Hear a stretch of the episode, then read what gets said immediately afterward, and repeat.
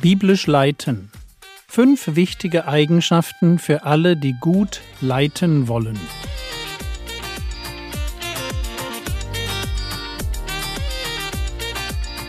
Theologie, die dich im Glauben wachsen lässt, Nachfolge praktisch dein geistlicher Impuls für den Tag.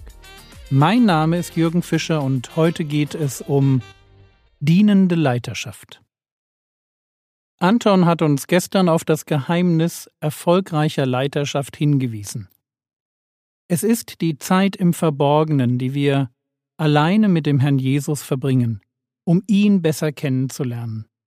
Es ist der Heilige Geist in uns, der uns dazu motivieren will, immer mehr so zu werden, wie der Herr Jesus ist, und in puncto Leiterschaft immer mehr von ihm zu lernen. Den Rest der Woche möchte ich nutzen, um vier konkrete Eigenschaften zu beleuchten, von denen ich denke, dass sie im Leben eines Leiters einen zentralen Stellenwert einnehmen. Dabei spielt es keine Rolle, ob ich Mutter von drei Kindern, CEO eines Unternehmens oder Ältester einer Gemeinde bin. Diese Eigenschaften sind immer dann besonders wichtig, wenn ich Verantwortung für andere Menschen übernehme. Aber hören wir den Herrn Jesus selbst. Matthäus 20, die Verse 25 bis 28. Jesus aber rief sie, das sind die Jünger, Jesus aber rief sie heran und sprach, ihr wisst, dass die Regenten der Nationen sie beherrschen und die großen Gewalt gegen sie üben. Unter euch wird es nicht so sein, sondern wenn jemand unter euch groß werden will, wird er euer Diener sein. Und wenn jemand unter euch der Erste sein will, wird er euer Sklave sein. So wie der Sohn des Menschen nicht gekommen ist, um bedient zu werden, sondern um zu dienen und sein Leben zu geben als Lösegeld für viele. Aus diesem kurzen Text lernen wir vier Punkte. Erstens, es ist völlig normal, dass Leitung missbraucht wird. Es ist sogar die Regel. Jedenfalls bei den Heiden. Wer das Sagen hat, der benutzt seinen Einfluss und seine Macht, um zu herrschen und Gewalt auszuüben. Im Text heißt es, ihr wisst, dass die Regenten der Nationen sie beherrschen und die großen Gewalt gegen sie üben. Zweitens. Groß werden wollen, Anführer sein wollen, Verantwortung tragen wollen, das sind gute Dinge. Die Bibel ist nicht für Anarchie. Es ist gut und Gott gewollt, dass jemand Leitung wahrnimmt. Und dass es die gibt, die das Sagen haben. Paulus kann davon sprechen, dass Männer nach dem Ältestendienst trachten oder so einen Dienst erstreben. Das ist kein Vorwurf. Diese Welt braucht auf allen Ebenen gute Leitung. Drittens. Wenn jemand unter euch groß werden will, wird er euer Diener sein, und wenn jemand unter euch der Erste sein will, wird er euer Sklave oder Knecht sein. Es ist völlig okay, groß werden zu wollen, das ist keine Sünde, aber Herrschaft ist vor Gott immer mit Dienerschaft verbunden. Der Leiter wird zum Knecht. Leiterschaft ist Dienst an dem, den ich leite. Und das muss auch so sein, weil, viertens, der beste Leiter war der Herr Jesus. Und er hat es uns vorgemacht, was es bedeutet, auf dem Chefsessel zu sitzen. Nochmal im Text so wie der Sohn des Menschen nicht gekommen ist, um bedient zu werden, sondern um zu dienen und sein Leben zu geben als Lösegeld für viele. Der Leiter gibt sein Leben für andere. Das ist der Inbegriff von Herrschaft in der Bibel. Für andere sterben. Alles investieren, damit es die, denen ich diene, gut geht. Und dass sie eine Chance auf Leben haben. Also welche Eigenschaft hat ein guter Leiter? Er sieht sich als Diener, als Knecht, als Sklave. Für ihn ist seine Stellung nicht dazu da, sich selbst aufzuwerten, sondern er will anderen dienen. Ein guter Leiter will nicht deshalb Leiter sein, weil er es für sich braucht. Und das erscheint mir ein ganz wichtiger Punkt. Ich kann kein Großer sein, wenn ich das Großsein noch brauche. Das geht nicht, weil ich mich klein machen muss, um in Gottes Augen ein brauchbarer Großer zu werden. Es ist ganz wichtig, dass der Titel, den ich trage, oder der Einfluss, den ich habe, oder die Ehre, die ich von Menschen bekomme, dass all diese Dinge, die normalerweise mit Leiterschaft einhergehen, dass die mir nicht wichtig sind.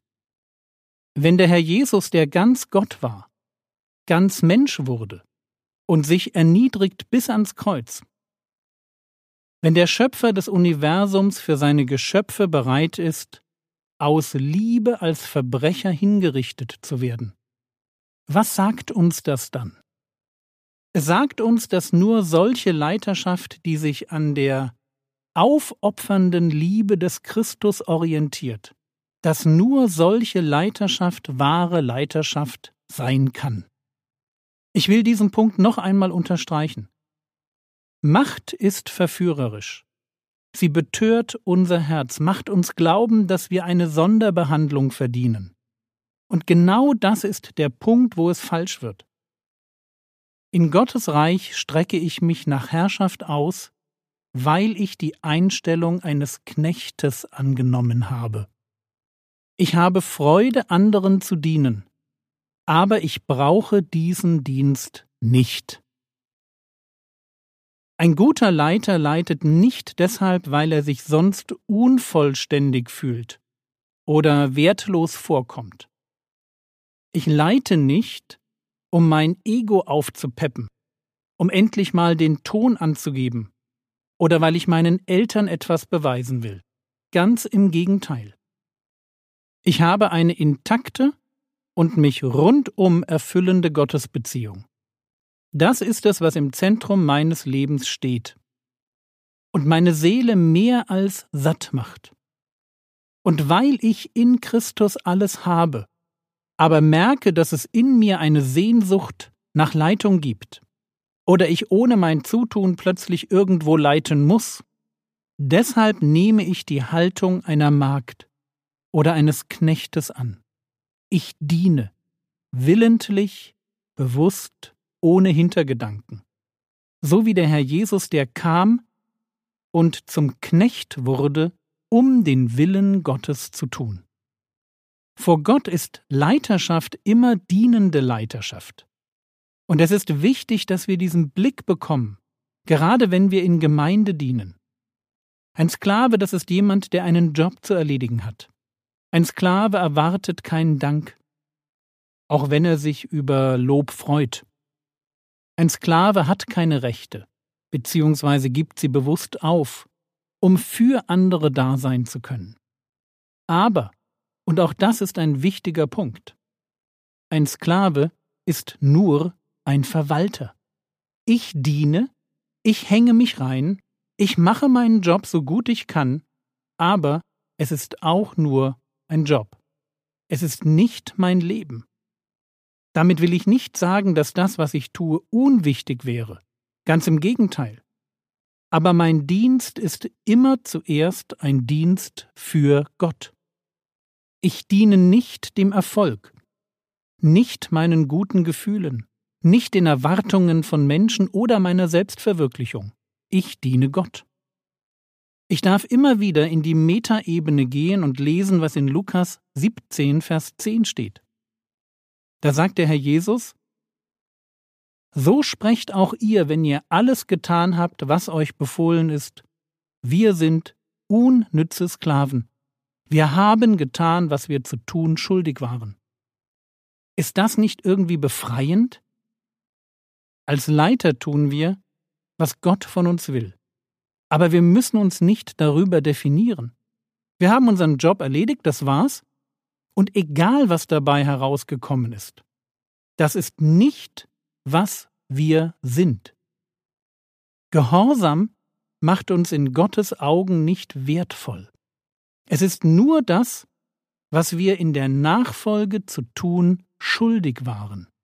Das Zentrum unserer Persönlichkeit ruht nicht im Dienst, sondern in Gottes bedingungsloser Liebe.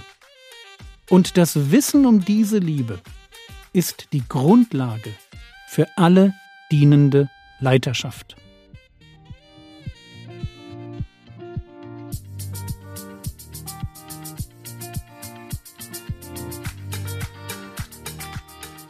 Was könntest du jetzt tun? Du könntest Matthäus 20, die Verse 25 bis 28 noch einmal durchlesen und dir dann die vier Punkte vergegenwärtigen, die ich dir vorgestellt habe, und kurz darüber nachdenken. Das war's für heute. Wenn du noch nicht regelmäßig Bibelverse auswendig lernst, fang doch heute damit an. Der Herr segne dich, erfahre seine Gnade und lebe in seinem Frieden. Amen.